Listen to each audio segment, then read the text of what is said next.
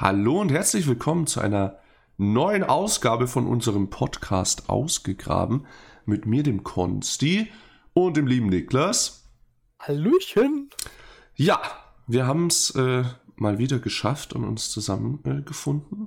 Äh, und ja, an erster Stelle auf jeden Fall vielen, vielen Dank für das Feedback vom letzten Podcast. Ähm, wir haben ja letztes Mal verhältnismäßig für unseren Podcast über die Stränge geschlagen und haben ja äh, eineinhalb Stunden aufgenommen. Das kam sehr gut an, auch thematisch. Ähm, daher vielen, vielen Dank für die ganzen lieben Nachrichten.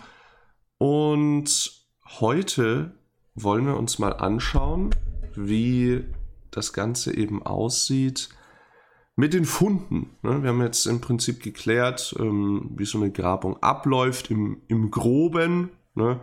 Also völlig klar vor Ort ähm, ist das Ganze dann, haben wir ja auch schon im Podcast, meine ich, gesagt, dass da viel äh, teilweise so organisatorisch dann ins Detail geht, was man jetzt schwierig ähm, einfach in so einem Gespräch hier klären kann. Ich habe auch eine Nachricht bekommen, das war ganz gut. So, ja, ich fand es mega interessant und habe mir versucht, das alles bildlich vorzustellen, aber wenn man noch nie auf einer Grabung war, ist es echt, ähm, ja, heavy. Und da, da hat er recht gehabt.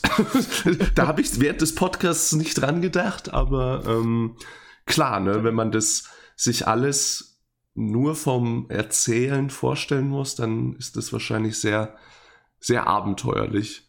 Ähm, aber das ist sowieso sehr interessant, wenn man sich das so anguckt. Das ist, ähm, das, aber das ist ja eine Denkweise, die wir vorhin, äh, äh vorhin sage ich schon, nein, die wir letztes Mal ähm, schon äh, festgestellt haben, dass man, ähm, es ist schwierig, sich, ähm, sich etwas, ähm,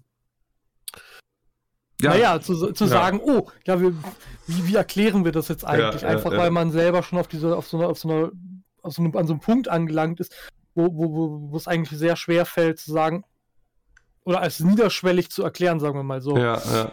Was mir gerade noch einfällt, wenn wir so nett miteinander plaudern. Die Folge kommt ja am 30. raus, also wir nehmen sie natürlich ein bisschen früh auf.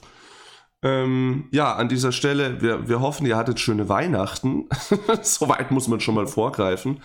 Stimmt. Und äh, Silvester steht unmittelbar vor der Tür, deshalb einen, falls ihr es noch äh, davor anhört, einen, einen guten Rutsch ähm, und ein, ein gutes neues Jahr 2022. Das fühlt, fühlt, sich einfach schon komisch an, das jetzt zu sagen, ja. aber ähm, have, surreal. Ja, have fun with it.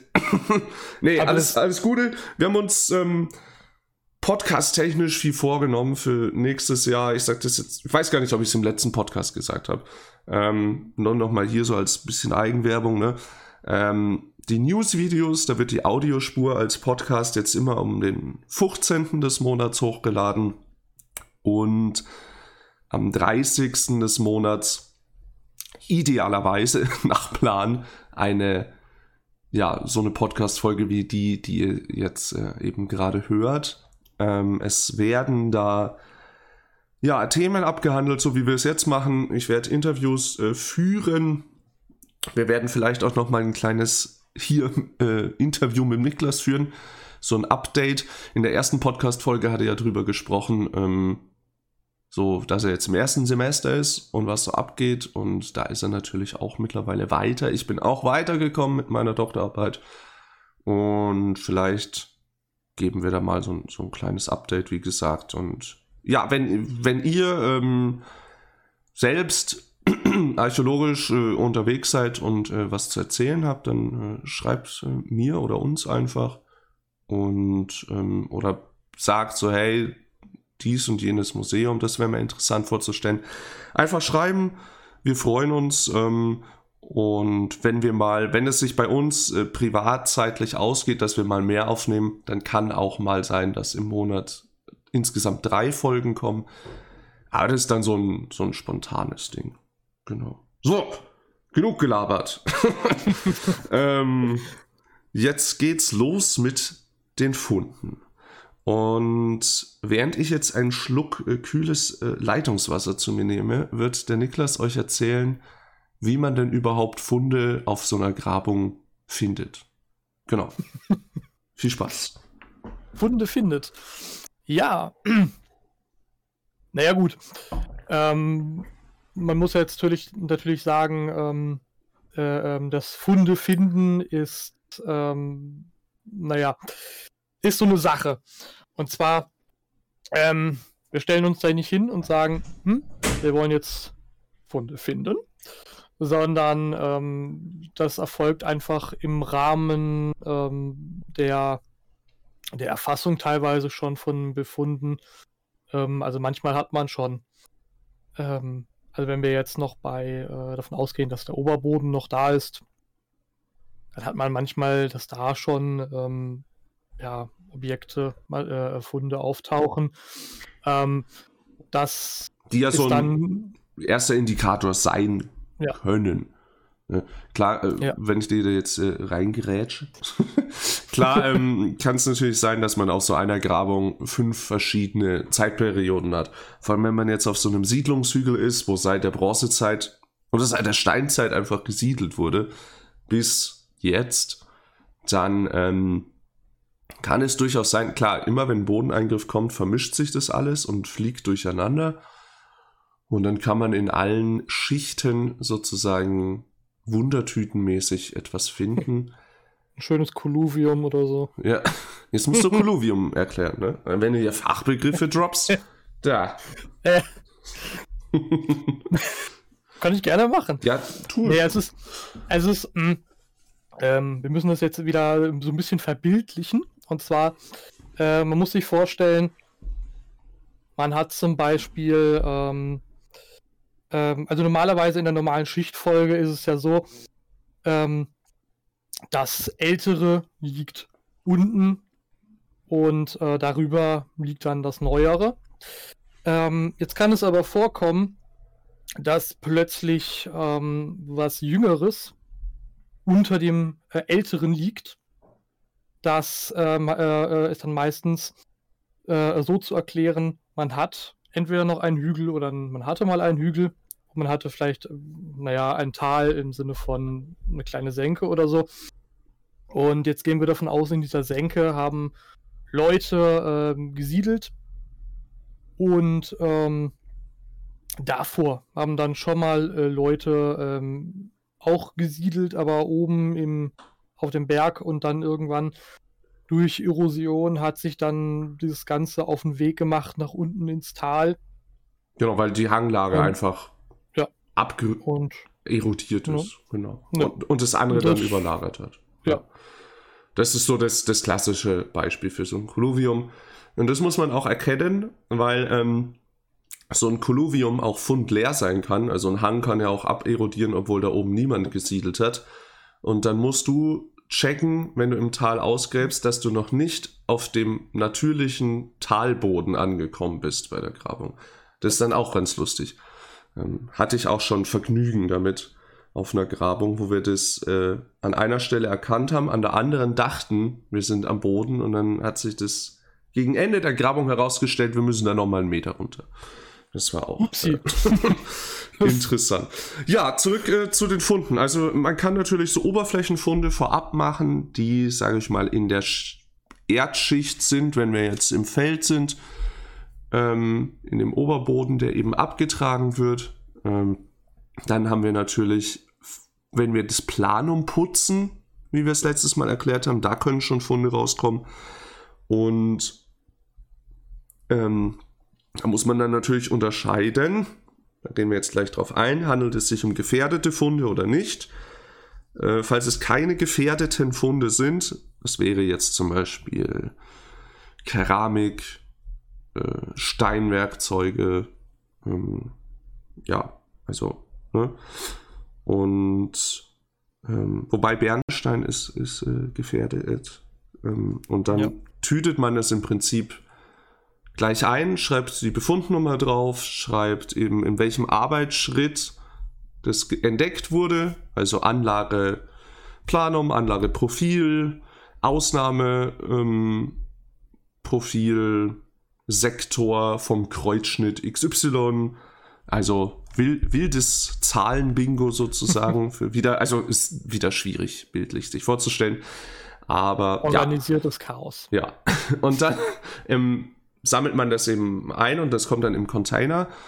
Und ähm, genau, und äh, das Wichtige ist, dass es halt am Schluss gesamt geschlossen abgegeben wird. Das ähm, kommt dann vor allem auch noch mal rein, ähm, wenn man jetzt Skelette und Metallobjekte betrachtet. Bei den Skeletten hat es einfach wegen der Befund Zusammensetzung äh, miteinander zu tun und bei den Metallobjekten ist eben, da hat es mit der Reinigung zu tun. Ähm, wo ich drauf eingehen werde, wenn wir bei der Metallreinigung sind. ähm, genau, ganz ähm, kurz. Äh, ich werde zu den gefährdeten Funden einfach noch mal was sagen. Ähm, beim Metall, wenn man Metall entdeckt, völlig egal, welche Metalle hat, ob jetzt Edelmetalle oder nicht, sollte man vor Ort abwägen, ob man es schnell bearbeiten muss oder ob das nicht ganz so schnell passieren muss. Ähm, das hat dann damit zu tun, haben wir jetzt hier einfach nur einen Nagel gefunden oder haben wir hier ein Schwert mit Schildbuckel im Grab und was weiß ich was.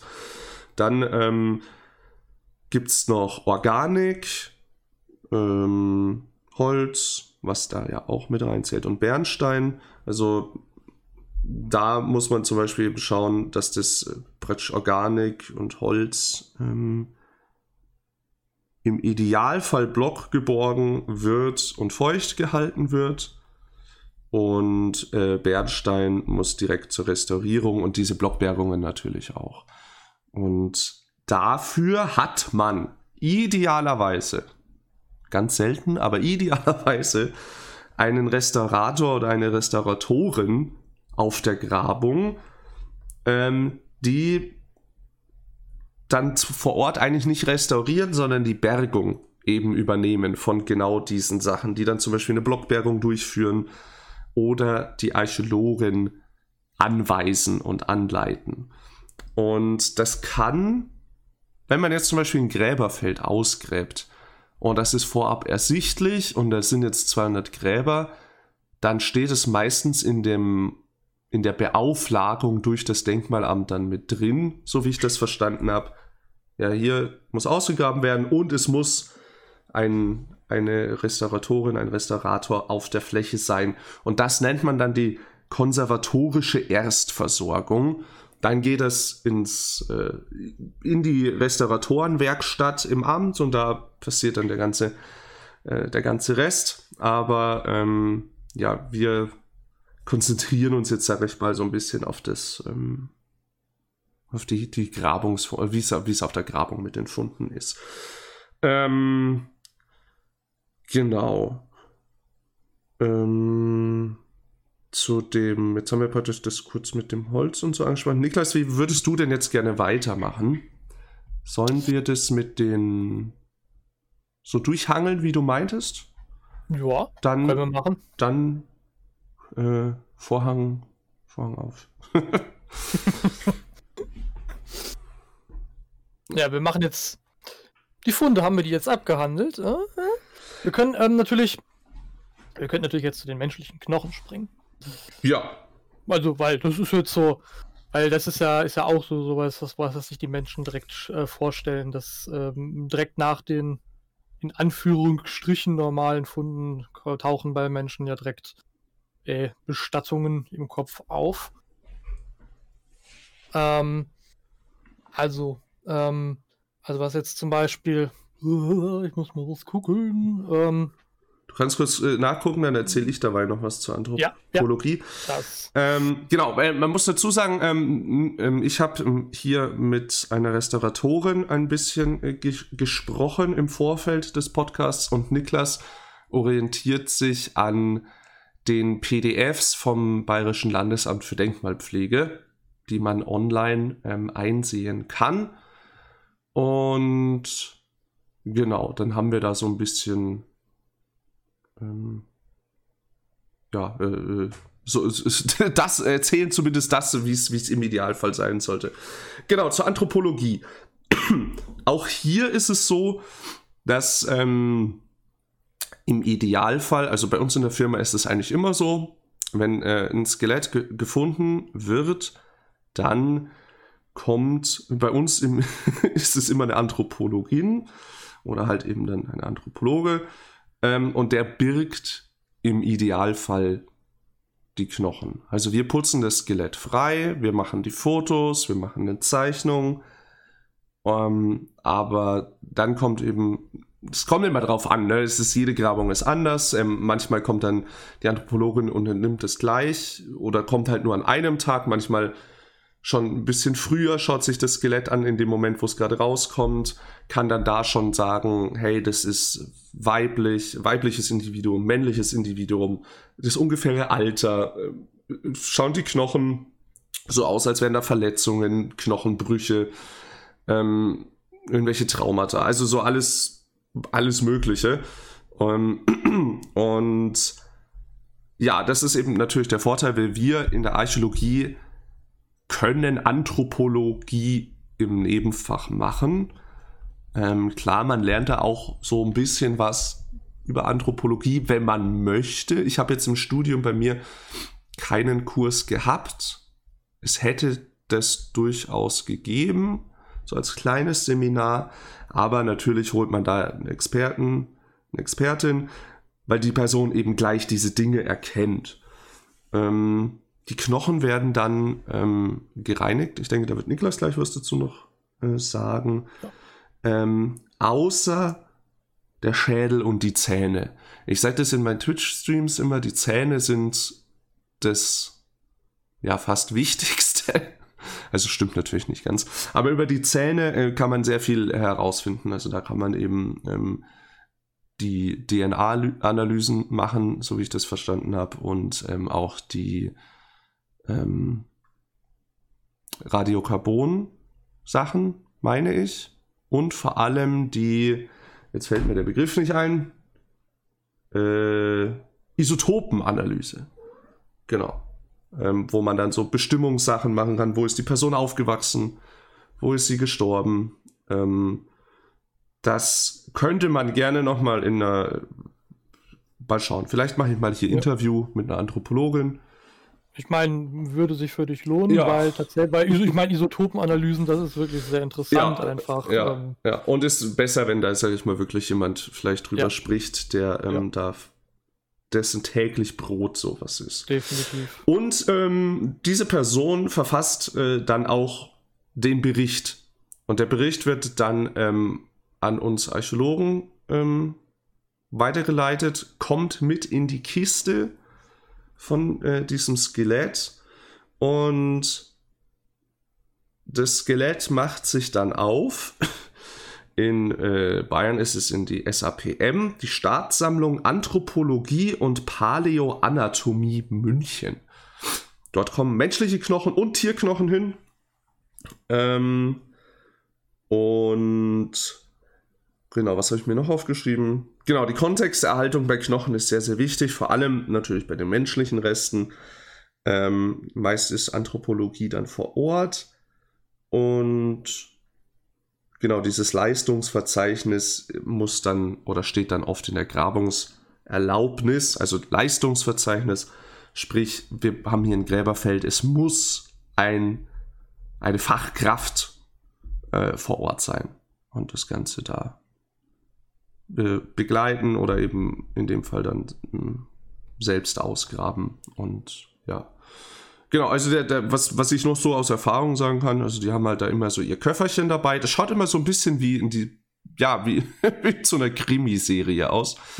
ähm, und ihr kleines Köfferchen und ähm, dann die Handschuhe und der Mundschutz und alles, ne, dass da keine keine Eigen-DNA-Spuren äh, und so draufkommt. Natürlich auch äh, keine Krankheiten übertragen werden.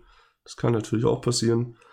Ähm, genau. So viel ist mein Wissensstand dazu. Niklas, möchtest du da noch ähm, ergänzen oder? Ähm... Oh, wir können direkt in die, in die Reinigung oder. Ja, du also mach das. können wir direkt reinrutschen. Mach das. Und, ja, und zwar, also, ähm, wenn man jetzt von der Reinigung spricht, ähm, dann muss man sich jetzt von dem Gedanken lösen, zu sagen, oh, jetzt ähm, wir putzen das Ding jetzt komplett frei und weil, naja, das ist es halt nicht.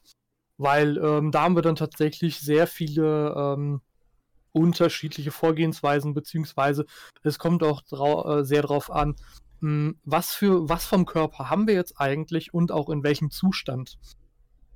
Zum Beispiel, ähm, wenn wir jetzt mal sagen, wir haben Leichenbrand, ähm, da geht man eigentlich nicht hin und ähm, reinigt den, beziehungsweise schlemmt den jetzt nicht nochmal irgendwie durch.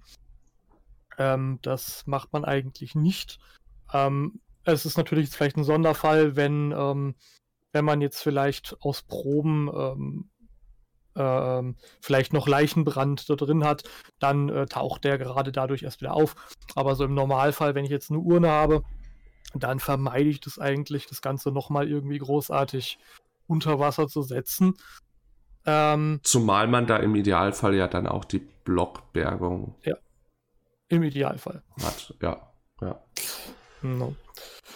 So, wenn wir jetzt ähm, schauen, so ähm, äh, ähm, Teile des Körpers, wie zum Beispiel Schädel, Unterkiefer, Oberkiefer, so in dem Bereich, ähm, da, weil man da auch davon ausgeht, da werden äh, DNA-Analysen ähm, durchgeführt, ähm, geht man da jetzt eigentlich auch nicht dran und äh, reinigt es großartig. Ähm, genau. Ja. Ähm, was jetzt zum Beispiel ähm, mit, naja, zum Beispiel bestimmte Knochenstücke äh, äh, können können äh, mit leichten ähm, Reinigungs-, also nicht Reinigungsmitteln, sondern Methoden. ja, ja, mit Hilfsmitteln zur Reinigung. Das sind dann sowas wie äh, Kleine Bürstchen ja. Da kann ich, Wobei ich tatsächlich zu den Schwämmen tendiere, kann man. Ja. Soll ich, soll ich da ganz kurz ähm, generell zu diesen Reinigungsmethoden was äh, erzählen? Ja. Also im Ideal, ja, gerne, gerne. Also im Idealfall, ähm, wir sprechen jetzt hier von Knochen und Steinartefakten und Keramik.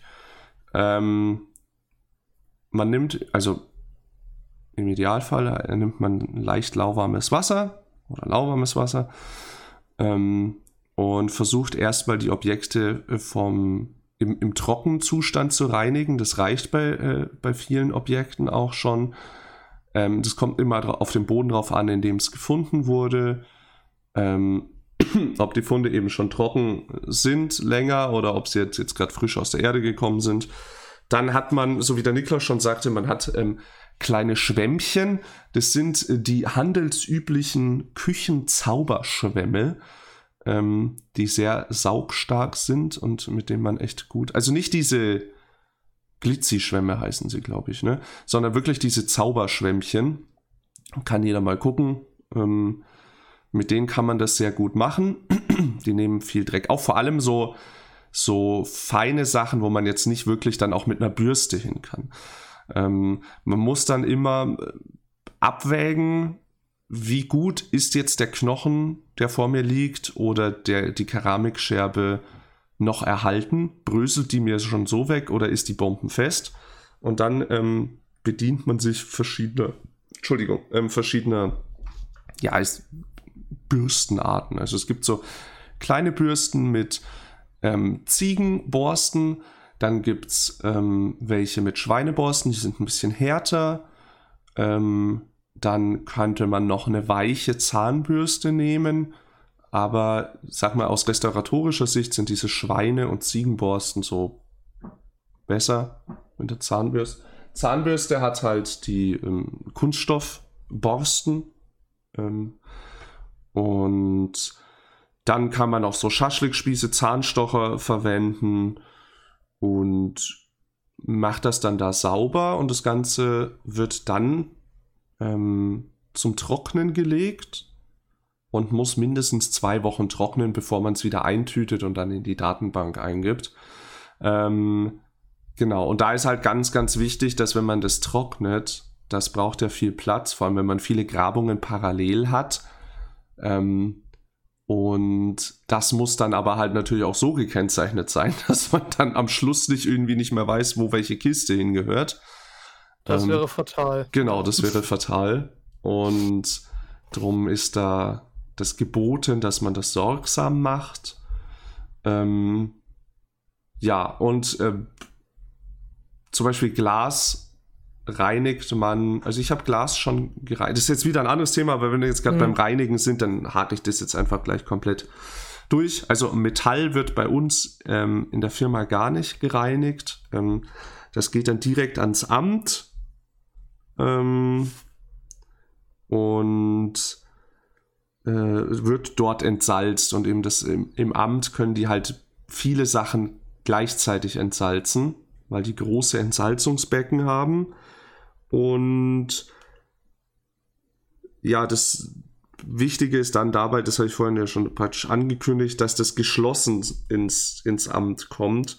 Nicht, dass jetzt, du gibst jetzt hier von dem Grab, das Grab hast du größtenteils freigelegt, bringst alles ins Amt, die entsalzen das, machen das fertig, tüten das schon wieder ein und dann so, oh, wir haben hier übrigens ein, ein Messerchen übersehen, mach das bitte auch noch. Bei denen ist aber schon der Bericht und alles abgeschlossen.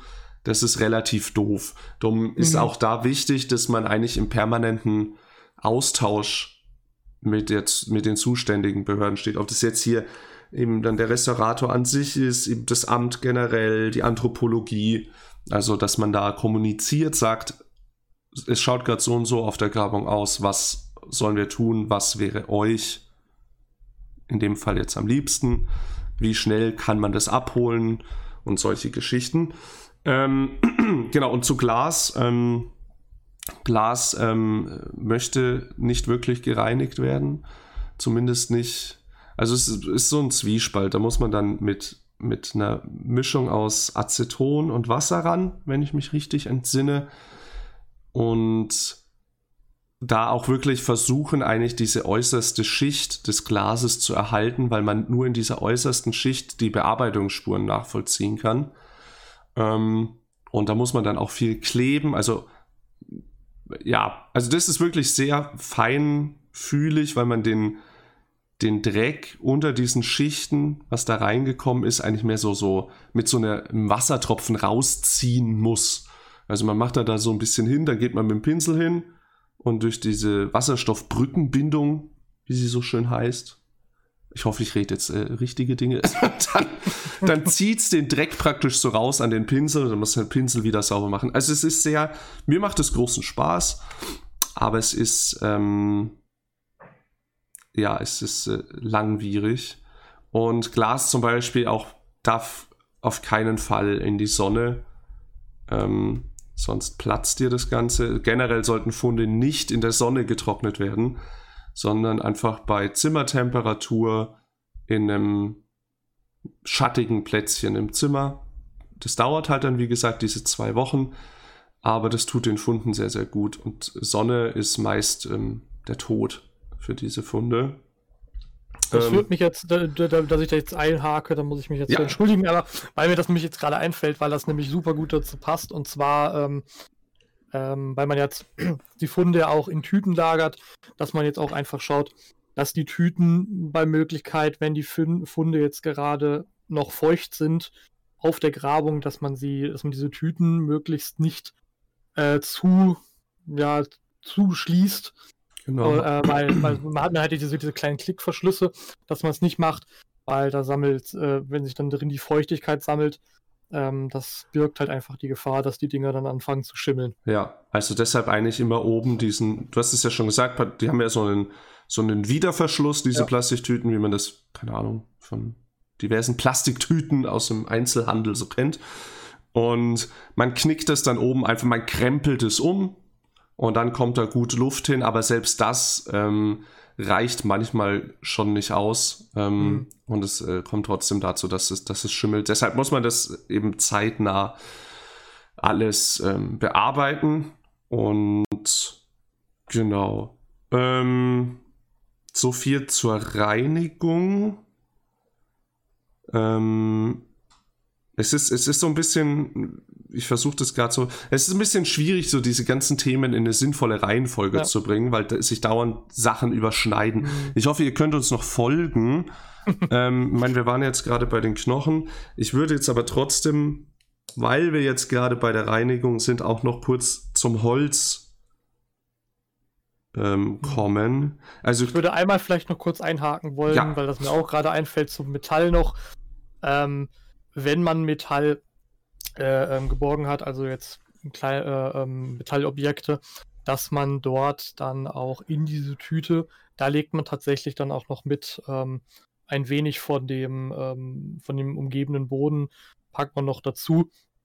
Teil, äh, ähm, zum Teil zum Schutz, zum Teil einfach, also damit das, damit das um, ein bisschen umgeben ist.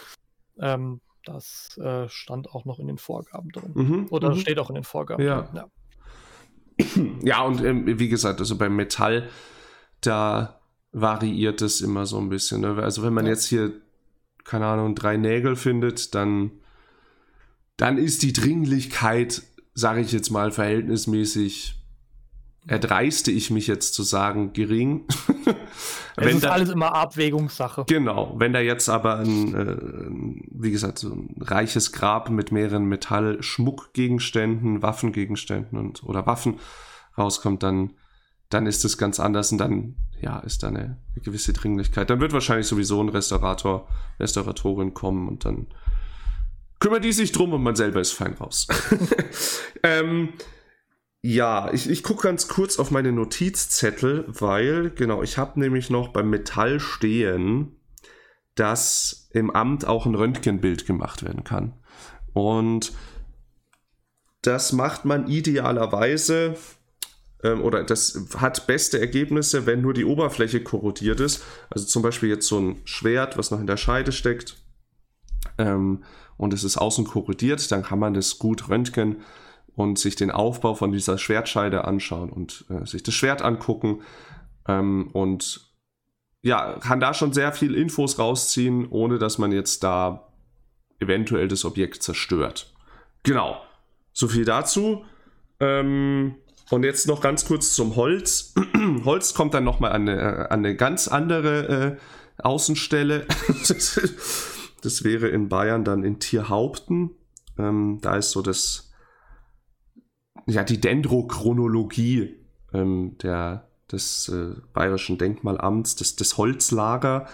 Ähm, dort werden dann die, die Hölzer auch ähm, entsalzen, so wie ich das verstanden habe. Ich war, war da selbst auch schon, ich habe mir das angeschaut, einen, einen ich glaube, einen Einbaum äh, habe ich dort gesehen und einen keltischen Brunnen, und das Lustige war, ich habe über den Brunnen äh, davor eine Hausarbeit geschrieben und ich wusste gar nicht, dass der da ist. dann habe ich ihn noch anschauen dürfen, wie er da ähm, konserviert und restauriert dann praktisch wird. Und ja, bei dem Holz kann man eine Artenbestimmung vornehmen. Man kann Bearbeitungsspuren äh, analysieren und erkennen und die Altersbestimmung. Und eben diese Dendrochronologie ist ja im Prinzip das äh, Jahresringe zählen am Baum.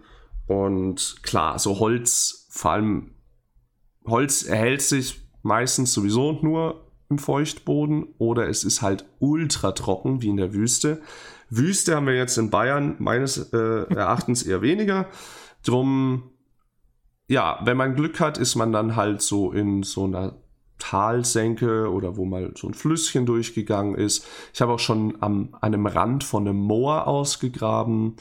Oder du bist halt wirklich so tief, wie im Fall von dem Brunnen, dass das Grundwasser das Ganze erhält. Und ähm, genau. Das muss. Bei, bei, bei, bei Brunnen scheiden sich ja so ein bisschen die Geister. Ob man sich jetzt, also ob man sich da jetzt drüber freut, dass man einen Brunnen hat oder nicht, weil, naja. Also, weil, ja, ist weil ein, ein Brunnen mit Holzverbau und ähm, wenn, wenn, wenn die Vorgabe ist, dieser Brunnen muss komplett erschlossen werden, dann ähm, birgt das manchmal dann doch irgendwo äh, einerseits Risiken und andererseits natürlich auch Kosten ähm, für, ja. den, äh, für den Bauherrn, weil äh, da müssen zusätzliche Verbau, verbaut, äh, Verbauen, ja, Verbauungen. ja, ja, Bauten, Einbauten, äh, um das zu stützen. Ja, eigentlich. Ich bin noch müde. Eigentlich, ich bin noch müde. alles, alles gut. Alles gut. eigentlich muss, äh, ja, da muss ähm, um den Brunnen rum noch viel tiefer gegraben werden, weil du kannst ja nicht äh, senkrecht runtergraben, das muss dann geböscht sein und alles. Und ja, das ist viel Aufwand, aber in so einem Brunnen hat man halt auch oft ähm, ja, Dinge noch reingeschmissen. Es gibt so gutes Beispiel, da wurden schöne Holzschnitzereien gefunden, die man in den Brunnenschacht damals, ich weiß nicht mehr, ob das mittelalterlich war oder auch lateinzeitlich. Ähm, ja, und da, da, sowas erhält sich halt einfach da unten. Das ist dann da relativ ungestört eigentlich ne, und ist dann da im Wasser unten. Und da können schon, ja, also aus Brunnen stammen interessante, tolle Funde. Also aus archäologischer Sicht lohnt sich das Ganze, aber es ist halt ähm, aufwendig. Mhm. Ähm, so, ich glaube, zum Holz habe ich soweit alles gesagt. Da, da weiß ich jetzt gar nicht, ob da dann auch, also ob jemand äh, als Experte rausfährt, weil diese Stelle jetzt nicht mit tausenden Mitarbeitern besetzt ist. Ich weiß es von ein paar Funden bei uns, dass man da einfach angerufen hat und es dann mit dem Chef von denen abgeklärt hat, wie man damit weiter verfährt. Und ich hatte auch schon eine Grabung, da, dacht, da haben wir so ein befestigtes, also es war eine bronzezeitliche Siedlung und ähm, das war an einem ehemaligen Donauufer und da war, ähm, die haben eine Uferbefestigung gemacht und wahrscheinlich eine Art Hafen. Und äh, da kam dann natürlich auch jemand, weil wir so viel Holzerhaltung hatten. Ähm, und ähm, dachten auch noch, wir, wir hätten einen Schuh gefunden, das war ganz lustig. Das war so ein Epic Fail meiner Archäologie-Karriere. Wir dachten, wir hätten einen Schuh gefunden und das ist so, so eine hölzerne Schuhsohle und es war voll Halligalli. Und dann kam nach einer Woche, glaube ich, also wir haben das dann in so einem, in so einem Eimerchen mit Wasser erhalten. Und nach mhm. einer Woche kam dann der, der Experte und meinte, ja, schöne Wurzel habt ihr da. das tat dann weh. Aber ja, ne, so, so, so läuft es dann ab. Aber da, da wurde dann eben auch abgeklärt, so, hey, wir dachten, wir denken, wir haben hier einen Schuh gefunden und dann sagt er, okay, ich habe in einer Woche Zeit, mach das mal so und so. Das hält sich bis dahin, ich komme vorbei.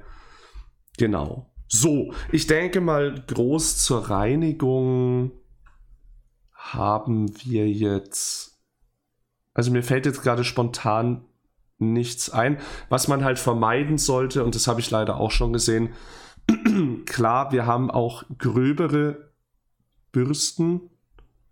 Ähm, aber man muss halt so ein bisschen das Gefühl für das Objekt entwickeln. Und das kann ich jetzt sagen nach sieben Jahren Grabungstätigkeit. Du fühlst es einfach. Du fährst das Objekt an und du allein vom Anfassen, zumindest bei Keramik und bei Knochen, ähm, weißt du, welches Werkzeug du zur Reinigung nimmst. Es gibt und das habe ich mal auf einer Grabung auch erlebt. Ähm, da war eine Kollegin, hat dort ähm, Keramik gewaschen und wir hatten eine schöne Reibschale, eine römische. Und das, da, bei so einer Reibschale, da hat man praktisch, ja, dieses, ich glaube, ich weiß gar nicht, was man da alles, ja, zum Reiben halt einfach, ne? Das ist, in die Glasur sind da kleine spitze Kiesel eingelassen, ähm, und dann wird es gebrannt ich meine, so läuft das ab. Und dann hat man halt praktisch dieses, diese Schale und innen sind überall so kleine Pieksesteinchen und dann kann man da Sachen zerreiben. Ähm, ich bin mir jetzt gerade gar nicht sicher, ob man da das Garum damit unter anderem hergestellt hat oder ob man da Zitronenpressmäßig irgendwas zerrieben hat. Auf jeden Fall wurde dies so bearbeitet, dass danach kein einziges dieser Steinchen da mehr drin war und die äh, Schale blank geschliffen war. Und die Zähne knirschen. Ja, genau. Also das ist halt so auch so, so, so ein Epic Fail. Ähm, will da jetzt auch hier niemanden an den Pranger stellen. Sowas passiert halt leider. Sollte halt vermieden werden und darum schadet es nicht, wenn in der Firma oder vor Ort eben jemand ist, der sich mit Restauration auskennt und das Ganze so ein bisschen überwacht. Genau. Ähm, ich denke, das war's zur Reinigung.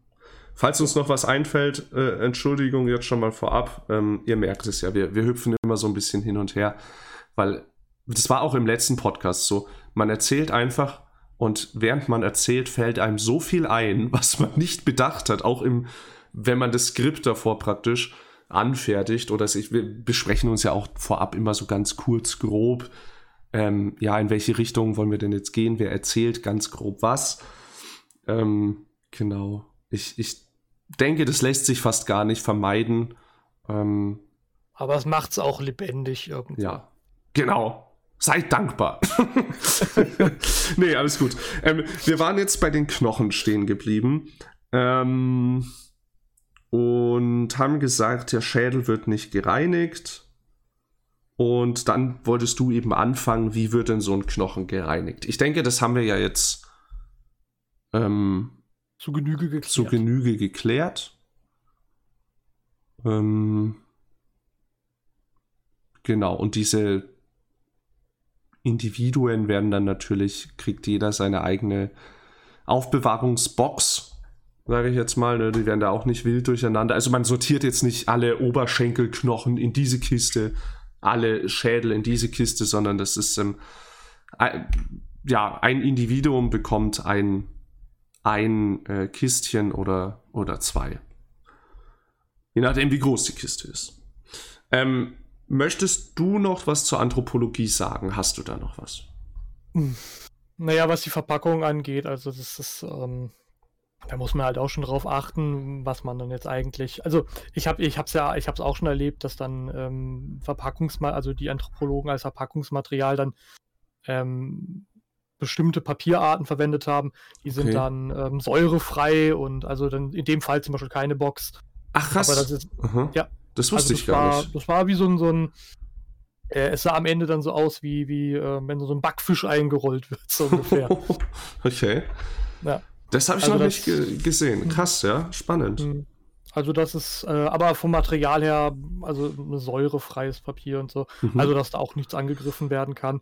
Aber im Grunde ist das wahrscheinlich eine individuelle Entscheidung des jeweiligen Anthropologen. Ja, ja, ja. Ja. Gut. Ähm, zu anderen äh, Funden ich, ich lasse dich einfach das, das nächste Thema äh, an, anstoßen. Ja, wir haben, zum Beispiel noch, wir haben zum Beispiel noch nicht über Proben geredet. Ja. Dann ab. Ja.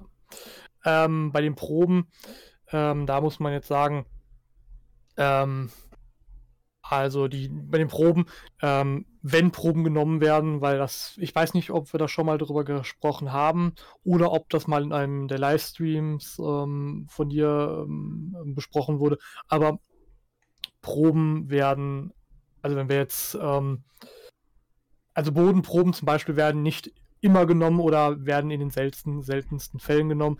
Das kommt halt immer auch darauf an, was das Amt sich wünscht, was der ähm, was jetzt auch in den Verträgen geregelt ist, was übernommen wird von den Kosten her, was nicht. Ähm, das ist halt wieder eine Individualsache. Genau, und es muss Aber, eben, ganz kurz, wenn ich da einhaken darf, das ist relativ jung, diese Änderung jetzt. Also früher hat man halt einfach Proben genommen und abgegeben. Und ich weiß, dass das wohl einige ein bisschen übertrieben haben um das jetzt vorsichtig mal so zu nennen. Und dann wurde das geändert eben in, man muss das mit dem Amt abklären. Also da kommt dann ein Anruf, ähm, wir haben hier dies und jenes, sollen wir eine Bodenprobe noch nehmen? Ja, nein, auf Wiedersehen. Genau, so, sorry. Kein Problem, gehört ja alles dazu. ähm, nee, es ist, ähm, also zum Beispiel bei, wenn wir jetzt sagen, wir nehmen eine Bodenprobe, ähm, dann kommt es halt auch darauf an, ähm, ja, wo nehmen wir den überhaupt? Denn ähm, man muss sagen, wird eine Bodenprobe genommen, dann hat man im Vorfeld auch schon eine bestimmte Fragestellung, die man jetzt eigentlich klären möchte. Ja. Ähm, ja. Und anhand dieser Fragestellung ähm, weiß man dann oder erkennt man dann, okay, wo muss ich denn überhaupt diese Probe nehmen? Ähm, wenn es jetzt zum Beispiel eine Bodenprobe ist, die zum Beispiel einen bestimmten Befund betrifft, dann ähm, kommt es halt darauf an, dass dieser also dass diese ähm, Probe dann tatsächlich auch wirklich nur aus diesem Befund, beziehungsweise wenn es ein Fundkomplex aus diesem Fundkomplex stammt, ähm, also dementsprechend ungestört im Sinne von dort ähm, ist beim, beim, bei der Arbeit nicht irgendwas von einem anderen Befund hineingelangt. Ja. Und je nachdem einfach jetzt, äh, worauf man sich jetzt konzentriert, was man denn jetzt ähm, finden möchte, ähm, finden, finden ist jetzt wieder eigentlich das falsche Wort, aber was man denn nachweisen möchte oder, oder naja, worauf man sich konzentriert, ja. ähm, kann man sich jetzt ähm, bei der späteren Bearbeitung ähm, dort kann man, äh, kann es sein, dass sich dann ähm, Samenreste, Früchte, äh, Holzreste noch äh, minimale ähm, generell ähm, erhalten organische Materialien ja. sich im äh, erhalten haben, die man dort äh, beim Schlemmen vielleicht, ähm, also die dann beim Schlemmen gefunden werden. Ähm, da sind wir dann bei den archobotanischen ähm, Funden. Genau, da Oder, würde ich gleich wieder einhaken. ähm, Genau, die Archobotanik, da haben wir nämlich noch gar nicht drüber geredet. Das ist auch, äh, taucht auch auf meinen Zetteln gar nicht auf. Aber ganz klar, ne, wenn wir jetzt so einen Brunnen finden oder auch eine Latrine, also ein Klo, dann ähm, nimmt man da auf jeden Fall Proben. Ähm, und wer mal meine Livestreams gesehen hat, ich habe live äh, über, ich glaube, zwei Wochen die Bodenproben aus einer Latrine geschlemmt ähm, was sehr äh, spannend war und äh, für große Erheiterung gesorgt hat. Ne? Sieht man nicht alle Tage, dass so ein, ein, ein Spätmittelalter, früh neuzeitliches Klo äh, ja so untersucht wird. Ähm, und in dem Atemzug würde ich ganz kurz das Schlemmen erklären, ganz grob. Ähm, es gibt sogenannte Schlemmanlagen ähm, bei der Archobotanik und so. Das ist dann aber eben auch wieder eine eine ähm, Kostenfrage, ob man das macht, ähm, weil das natürlich auch sehr viel kostet, da das Material auszuzählen. Wir haben, glaube ich, von der Latrine insgesamt bestimmt 50 Kilo Probenmaterial entnommen. Und die Archobotanik hat davon repräsentativ zwei Kilo untersucht. Den Rest habe ich grob durchgeschlemmt, um ähm, die, die gröberen Sachen rauszusuchen, wie ähm, Aprikosenkerne, Kirschkerne, Walnussschalen, Haselnussschalen. Ähm, es kamen auch äh, äh, so Leinenfetzen, Reste raus, grob, äh, grobmaschig, das, also das, das alte Toilettenpapier sozusagen. Und ähm, klar, es gibt eben diese Schlemmanlagen ähm, im größeren Stil und wie das aber alles so generell abläuft oder wie ich das daheim gemacht habe, auch unter Anleitung der Archobotanik. Also ich habe mich da auch äh, abgesprochen, dass ich da nichts falsch mache. Im Prinzip, man nimmt heißes Wasser, also man, man nimmt diese Probe, tut die in einen Bottich, was auch immer, oder so ein Schlemmbecken. Dann gibt man heißes Wasser hinzu oder im warmes Wasser und lässt es dann ähm, 24 Stunden einweichen unter ähm, beherztem Rühren und dass sich das Ganze eben löst und eigentlich so, ja, so eine Schlammpampe ist, mehr oder weniger. Und dann ähm, ähm, setzen sich zum Beispiel, also man soll schon mehr Wasser reintun, es soll jetzt nicht so ein zäher Schlamm sein. Und oben schwimmen dann meistens schon die, die Samenkerne und, und ja, also die Kirschkerne schwimmen da auch munter rum. Ähm, und dann nimmt man, also die kann man dann oben schon abfischen. Und dann kann man das Ganze halt noch sieben. Und ich habe verschiedene Siebstufen oder Sieb, wie sagt man da? Sieb. Boah, mir fällt es nicht ein. Auf jeden Fall, die, die Gitter waren verschieden dick. Ne? Das kann man sich vorstellen.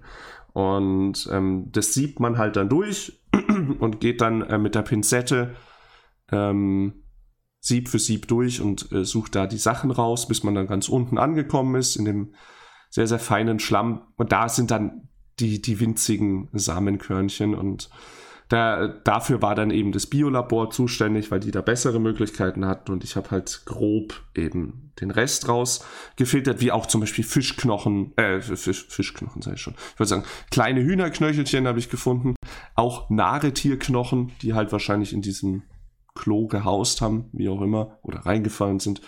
Äh, Fischgräten, Fischschuppen, äh, Glasperlen, ne, wenn da Schmuck runterfällt, dann ähm, wird der Meister nicht mehr rausgeholt, außer ne, solche Schatz, Schatzgräber praktisch damals, also die die Latrinen entleert haben, die durften das dann behalten. Ähm, und ja, vor allem diese, diese Aus, diese feingliedrig oder fein, feine Auszählung äh, der Samenkörner und Bestimmung vor allem auch. Das hat dann eben da das Biolabor übernommen, weil die die Fachexperten dafür sind. Und es dauert natürlich und es sind ähm, hohe Kosten. Ich finde es mega spannend, weil das ist einfach, macht man gefühlt, finde ich, viel zu selten und es ist wirklich interessant zu sehen, was haben denn die Leute überhaupt gegessen. Also in dem Fall von der Latrine, kurzer Exkurs noch, ähm, was da bei mir war, da hat man ein Reiskorn eben in diesem in dieser 2 Kilo Masse da gefunden, Granatapfelkern auch.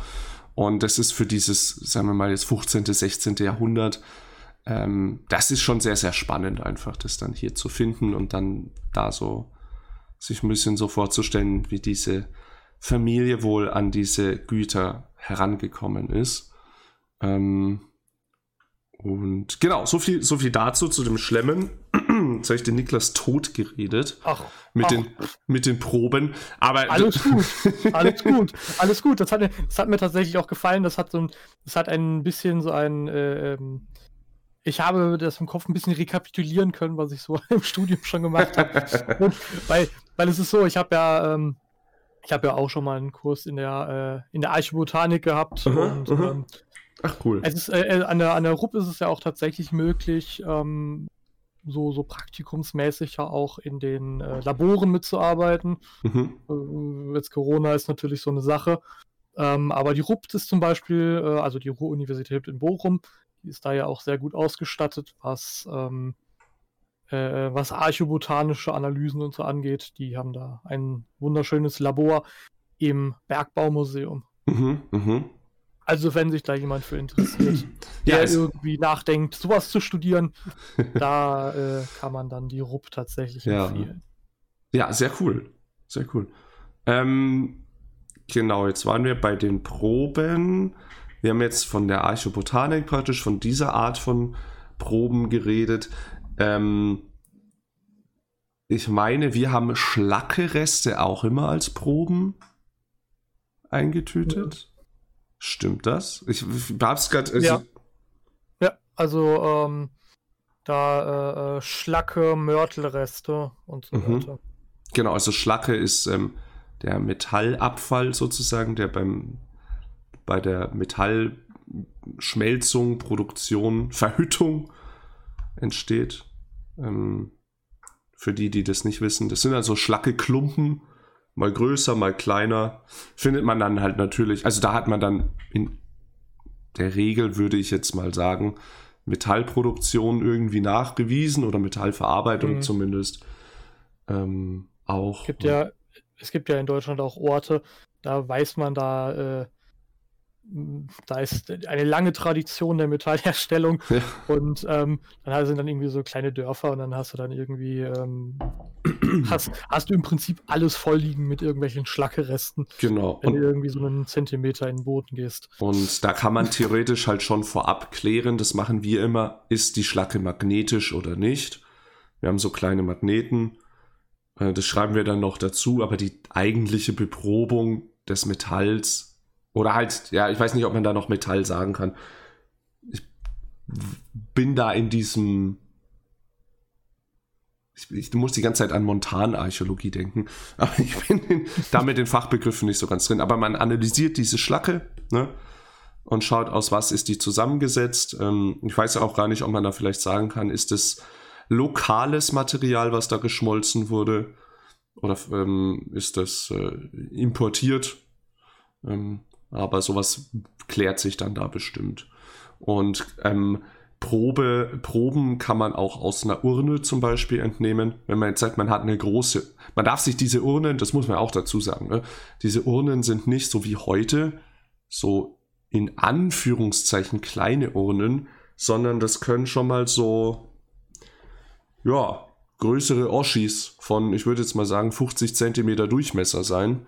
Und da hat man dann noch Beigabengefäße drinnen. Und da ist dann natürlich aber auch Material noch so in der Urne drin, was sich aus dem Leichenbrand zusammensetzt.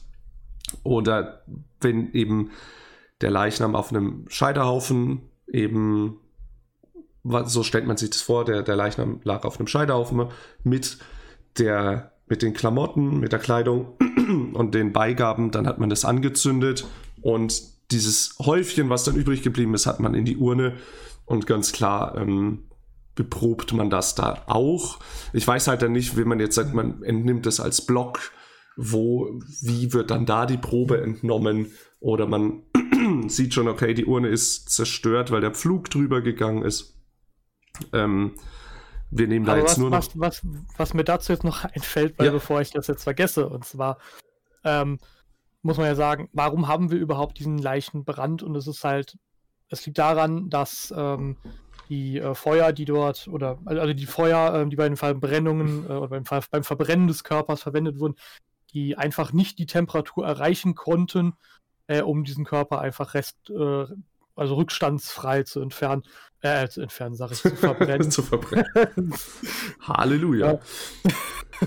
Dementsprechend hat man einfach diese Knochen, die überbleiben und Genau, also das ist dann so ein, so, so, so ein, ja, ähm, Leichenbrand, also es ist ja die Asche und so kleine Knochen, kleiner oder größere Knochensplitter, die können schon mal so Fingernagel groß sein, ähm, sind dann eben auch oft, äh, ist der Knochen kalziniert, das heißt, er ist direkt im Feuer ausgesetzt, der ist dann so elfenbeinweiß mit bläulichen Verfärbungen und ähm, genau, ich hatte zum Beispiel, ja, das hätte ich jetzt ganz vergessen. Ich habe auch mal, da ging es darum, es wurde eine, es wurde was entdeckt da bei uns auf einer Grabung und man hat vermutet, dass es eventuell eine Urne war.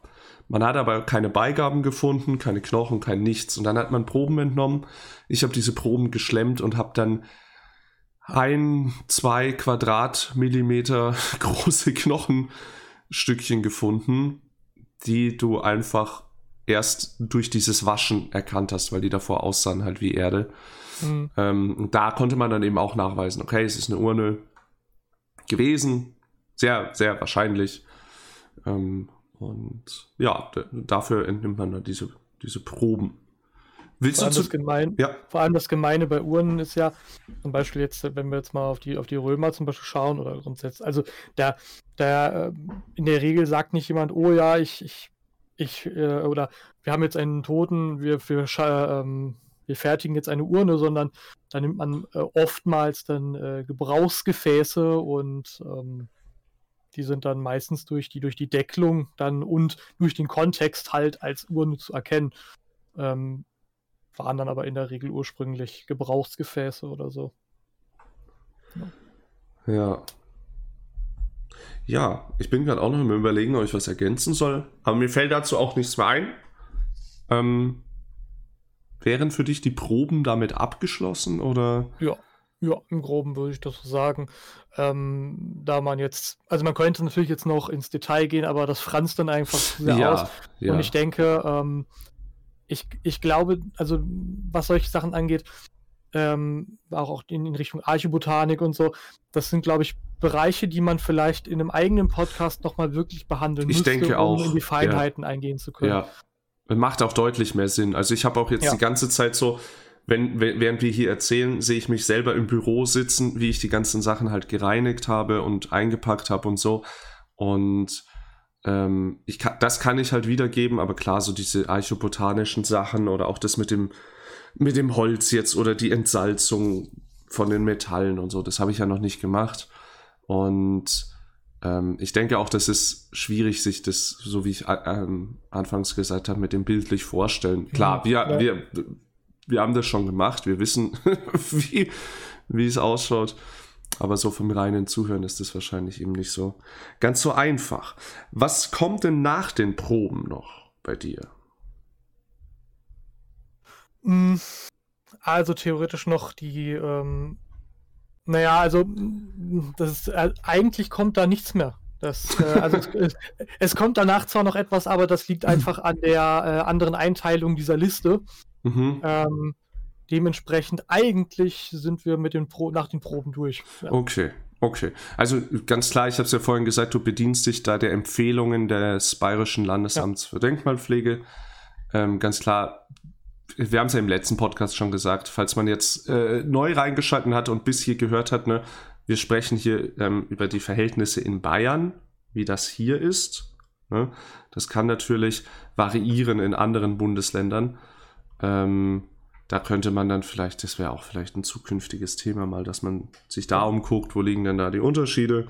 Und es das gibt da auf jeden Fall Unterschiede, ja. das weiß ich. Zum Beispiel, bei, zum Beispiel bei Fundabgaben, das habe ich, genau. glaube ich, ja. gar nicht gesagt. Zum Beispiel ist in, äh, in Baden-Württemberg so, ähm, dort sind so, so Einzelfundabgaben gar nicht möglich, da man ähm, ähm, da, da man einfach da ganz anders rangeht, was die äh, Fundlistenführung angeht. Hm. Ähm, da Fundlisten tatsächlich direkt auf der Fläche gemacht werden müssen. Aber das würde jetzt äh, insgesamt ja. tief führen. Ja, da müssen wir das Ganze nochmal neu aufziehen. Aber ähm, ich wollte jetzt eh zur Fund, äh, ja, zum Fundverbleib kommen. Also, wir haben jetzt die, die Sachen gereinigt und die sind jetzt fertig.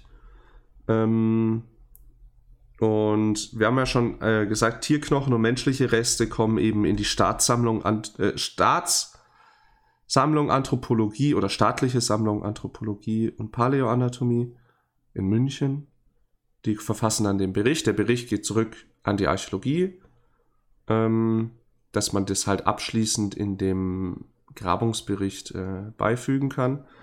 Und die anderen, ah ja, wobei, wir haben, ja, genau, wir haben über Keramik haben wir jetzt eigentlich gar nicht großartig geredet, aber da gibt es auch, glaube ich, jetzt so reinigungstechnisch, das ist halt so das einfachste Standardding im Prinzip. Da gibt es naja, jetzt auch nichts groß zu sagen. Das ist kein, naja, man kann halt sagen, ähm, bei der Reinigung, man, man so wenig Wasser eigentlich wie möglich drankommen lassen. Also genau. man, man, man darf es halt man darf es nicht in die Schüssel legen. Genau, das, das hatte ich also vorhin nicht gesagt. Ne? Also ja, ich habe es von dieser das Wasserschüssel. Sonst einfach Feuchtigkeit und ähm, also bei, bei, einer, bei einer mittelalterlichen Keramik, äh, die verzeiht dir insgesamt natürlich auch noch mehr als wie zum Beispiel Uhren, äh, Uhrenfrühgeschichtliche Keramik.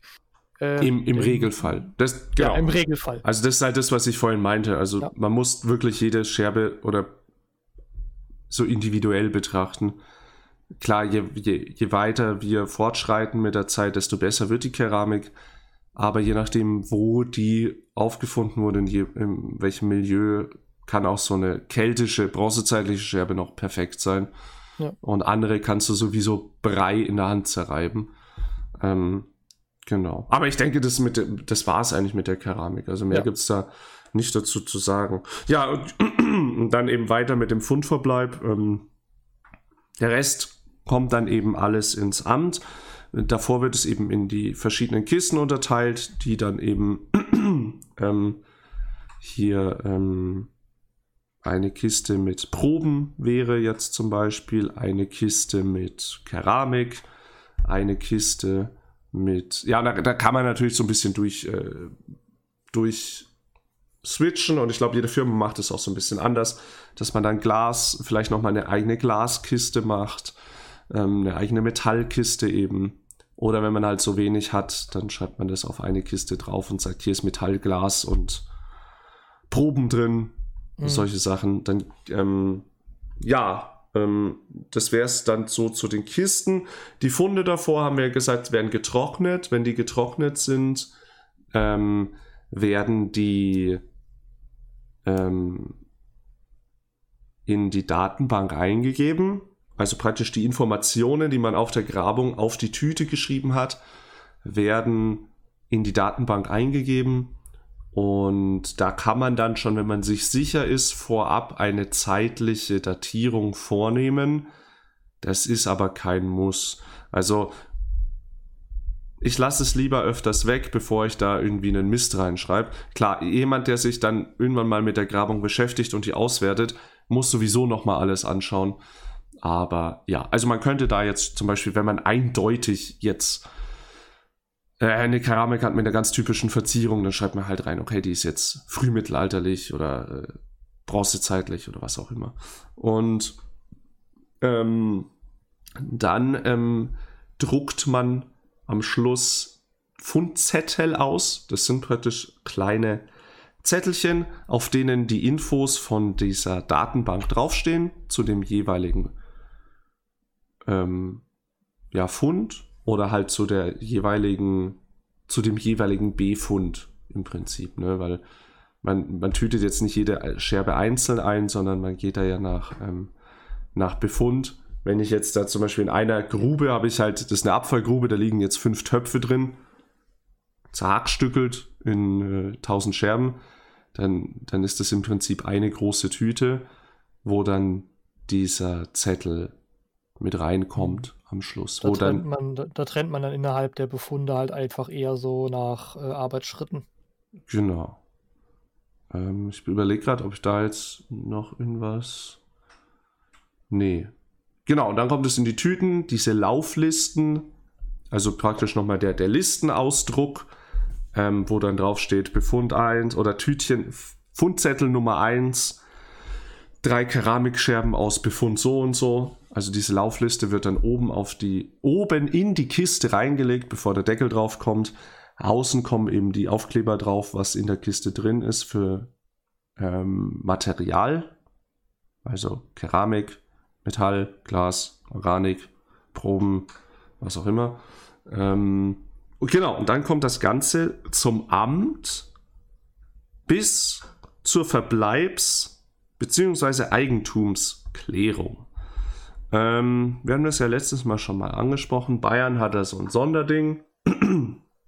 ähm, in Bayern ist es so geregelt, ähm, Finder und Grundstückseigentümer gehört ähm, 50-50 der, der archäologische Fund. Ähm, und wenn wir das jetzt ausgraben, ähm, dann zählen wir da in dem Fall auch gar nicht so als Finder, sondern ich weiß gar nicht, wie das dann in dem Fall ganz genau im Detail geregelt ist. Aber im Prinzip gehört es da immer noch dem Grundstückseigentümer und der muss halt dann sagen, so, ja, hey, ähm, ihr, ihr könnt es haben oder hey, ich will es behalten. Ähm, wenn man jetzt angenommen, du hast jetzt ein, ein reiches Hügelgrab auf deinem Grundstück, wo gebaut wird, dann wird wahrscheinlich von vornherein heißt es dann gleich, okay, dir kauft es der, der bayerische Staat oder Museum XY ab und du kriegst somit wieder Kosten rein, was dich die Grabung gekostet hat. Ähm, das kann durchaus passieren, aber klar sind ähm, reiche, tolle, mega wertvolle Funde nicht an der Tagesordnung. Ähm, die meisten äh, Leute oder Bauherren sagen halt, sie ja von vornherein, sie haben da kein Interesse dran, jetzt diese paar Keramikscherben zu haben. Und genau, ja, ich habe es hier noch stehen. Genau, 100% der Funde gehören dem Bauherrn. Entschuldigung, genau, ich habe es hier aufgeschrieben. Also, und der Ich kann es gibt, eine, es gibt ja auch die Sonderfälle, wo dann gesagt wo man, wo man sagen kann, okay, der, das Eigentum würde vielleicht beim, beim Bauherrn verbleiben, aber geht da und da als Dauerleihgabe hin und so. Aber das sind ja. Genau, also er kann es ans Museum verkaufen, wenn es äh, spannend ist. Man kann das auch äh, schenken, natürlich, wenn es interessant ist fürs Museum. Und sonst geht das Ganze eben ans, äh, ans Amt und dann dort ins Lager, bis ähm, man halt sich, äh, bis das halt jemand auswerten möchte oder das, ja, das ist dann nochmal so ein, ein weiteres Ding für die Lagersituation im Amt. Ähm, und der Bauherr gibt es eben in der Regel ab, weil er es nicht lagern kann und ähm, weil es dort nicht wissenschaftlich aufgearbeitet werden kann. Ähm, Entschuldigung, Moment, ich mute mich mal ganz kurz ähm, und trinke einen Schluck.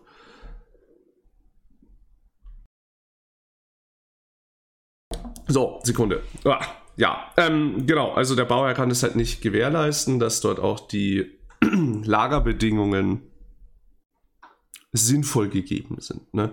Also was Luftfeuchtigkeit, äh, Sicherheit und, und Tralala angeht. Ähm, wenn sich jetzt jemand doch entscheidet, so ich will das partout nicht hergeben, das muss bei mir bleiben, dann muss das eben alles gewährleistet sein und eben auch diese wissenschaftliche Aufarbeitung. Also wenn jetzt jemand kommt und sagt so, hey, ich würde gerne darüber eine Arbeit schreiben oder ich brauche das äh, für ein Kapitel in meiner Arbeit, dann muss das ähm, gewährleistet werden, dass das möglich ist. Ähm, und das will sich in der Regel keiner antun. Also ich kenne, glaube ich, einen Fall, wo eine Firma was behalten hat und es auch ausstellt in dem Firmengebäude im Eingangsbereich und so. Aber ich weiß nicht, also das, das sind, glaube ich, auch nur Keramiksachen und so. Also das ist jetzt nichts, ähm, nichts Hochdramatisches. Ähm, aber, und das habe ich auch, wo ich da mit der Restauratorin eben gesprochen habe, es ist so, du kannst dir jetzt nicht sagen, die zwei Töpfe schauen schön aus, die möchte ich behalten, den Rest könnt ihr haben. Dieser Fundverbleib ist immer 100% an einem Ort. Und wenn du dich jetzt entschließt, da ist jetzt seit fünf Jahren gegraben worden, so ein ganz großes Ding, und du entscheidest dich, vielleicht auch als Kreisarchäologe oder so, ey, das Zeug bleibt bei mir, dann kannst du dir gleich mal eine Lagerhalle dazu mieten, weil ähm, das ist eine ganze Menge. Und ja, also da, da, da war auch, ähm, da habe ich auch so, so, so, eine Art Dilemma mitbekommen. Da wollte, wollte die Kreisarchäologie eben auch einen Teil behalten oder so oder ein, zwei Sachen, um da auszuwerten und noch Zeugs zu machen. Äh, so wie ich es jetzt grob im Kopf habe. Aber die hätten da ja auch, also es war so viel Material, was die insgesamt hätten aufnehmen müssen. Die hatten absolut nicht die Lagerkapazität und drum musste das dann ins in eines der Hauptlager des Denkmalamts in, in München ähm, verfrachtet werden. Genau, ich gucke jetzt gerade hier nebenbei noch so auf meine Zettelchen, ob ich noch irgendwas vergessen habe. Ähm, also genau, ich habe hier noch sowas stehen, Organik ist meist der Knackpunkt, Ausrufezeichen bei diesem ähm, Funde sollen in der Restaurierung, es sollen in die Restaurierung, aber in geschlossenem Kontext, wenn es zum Beispiel eben um Grab geht. Es soll in einem Stück bearbeitet und gelagert werden, aber genau, die Organik ist da eben dann der Knackpunkt und das sind dann halt individuelle Geschichten, wo man, weil Organik kann vieles sein, in dem Grab kann vieles sein. Und ähm, ich denke, das hat man jetzt auch schon rausgehört, dass man kann zwar grob, hat man da seine Richtlinien und Vorgaben, aber in der Regel muss man das dann nochmal individuell abklären, was jetzt Sache ist. Genau. Ja. Hast du noch irgendwas? Also, ich, soweit ich sehe, sind wir, glaube ich, ganz gut durchgekommen. Wunderbar. Wunderbar. Mhm. Ja, ich hätte, ich bin ganz froh, dass wir es jetzt doch äh, so geschafft haben. Hier und mhm. da, es sind wahrscheinlich so ähm, könnte man natürlich noch viel, viel mehr ins Detail gehen. Ich denke, das hat ja. man ganz gut mitbekommen auch, aber ich denke, für die Zuhörerschaft ist doch das jetzt so, ähm, ja, ich denke, ein guter, guter Überblick. Also wenn man in dem Thema nicht drin ist oder nicht drin war, hat man doch jetzt so, schon so ein bisschen den Durchblick bekommen. Und ich fürchte ja fast, oder was heißt ich fürchte, vielleicht auch viele Fragen. Ähm, mhm. Und ja die dürft ihr uns natürlich gerne stellen. Ähm, das Ganze hier wird dann auch wieder in YouTube auch hochgeladen, dort als Podcast. Also wenn ihr einfach Bock habt, dann könnt ihr auch da einfach schnell drunter kommentieren. Ähm, und das sind dann vielleicht wirklich Fragen, die man dann mit den jeweiligen ExpertInnen ähm, klären kann. Sei es jetzt äh, Metallrestaurierung, Anthropologie, Archobotanik, Dendrochronologie äh, und was einem alles so einfällt. Also ich, ich ne, mit jedem Podcast tun sich weitere Türen auf, wo man, äh, wo man mal vorbeischauen äh, sollte und mhm. da so ein bisschen ähm, berichten sollte. Ähm, ja, aber wir sind also ich bin, denke ich, ich bin zufrieden mit dem, was wir, was wir heute geschafft haben. Ähm, denke ich auch. Wunderbar. ja, müde, aber zufrieden. Müde, aber zufrieden. Ja, wir wollten eigentlich gestern schon aufnehmen, da ging es äh, mir dann nicht so besonders und dann haben wir gesagt, okay, machen wir morgen und jetzt ging es dem Niklas heute nicht so besonders. Aber wir haben es geschafft. und ja, ähm, schauen, dass jetzt eben diese Podcasts äh, kontinuierlich kommen. Ich habe äh, große Freude dran, der Niklas ähm, offensichtlich auch, wie man hört. Ja, definitiv. Und was ihr für uns tun könnt, wäre tatsächlich, wenn euch das Ganze hier gefällt, ähm, dass, dass das Wort zu verbreiten. Mundpropaganda ist die beste Propaganda. Also, falls es euch gefällt, ihr habt Freunde, die Podcasts hören, die sich für Archäologie interessieren, ähm, in welchem Stadium auch immer, ob sie selbst studieren, arbeiten oder einfach nur privat da, dahinter sind, schlagt doch denen einfach mal den Podcast vor. Das würde uns extrem helfen. Ähm, ähm, und ja, derselbe Spaß wie immer, ne? Schaut bei mir auf YouTube vorbei. Ähm, wenn ihr wollt, ähm, kommt auf Twitch oder ihr könnt auch auf den Discord-Server kommen. Dort kann man sich auch immer ganz gut unterhalten. Da haben wir verschiedene ähm, Reiter, wo es dann eben auch geht um, wo wir Funde besprechen oder auch uns über Dokumentationen so ein bisschen unterhalten, ob man, ob die gut ist oder nicht gut ist. Wir haben sogar einen Archeo-Memes-Ordner, also falls da Interesse besteht, äh, kommt in Scharen. Und klar, ganz äh, wie gerade eben schon gesagt, wenn ihr, wenn ihr Wünsche habt, ähm, immer raus damit. Wir haben jetzt, denke ich mal, erstmal eine gute Liste, was auch so an Interviews geht. Mhm. Aber ähm, wir sind dankbar über jegliches Feedback, auch über Kritik, auch wenn ihr seid so, hey, der Ton geht gar nicht klar oder ähm, trinkt mal mehr, ihr hustet hier die ganze Zeit rum. Immer raus damit. Raus damit. Raus damit. Genau. Ja, und dann an dieser Stelle nochmal ähm, ja, eine, eine besinnliche Nachweihnachtszeit und einen wunderschönen äh, und gesunden Rutsch ins neue Jahr, mhm. auf das äh, Corona vorbeigeht, ihr gesund bleibt und ähm, ja, wir mehr schöne Podcast-Folgen machen und ihr dann was für die Uhren habt. In diesem Sinne von mir einen wunderschönen Tag oder guten Morgen oder guten Abend, wo auch immer ihr gerade seid, zu welcher Uhrzeit ähm, und wo auf dieser Welt. Ja, Macht es gut, meine Lieben. Ciao, ciao.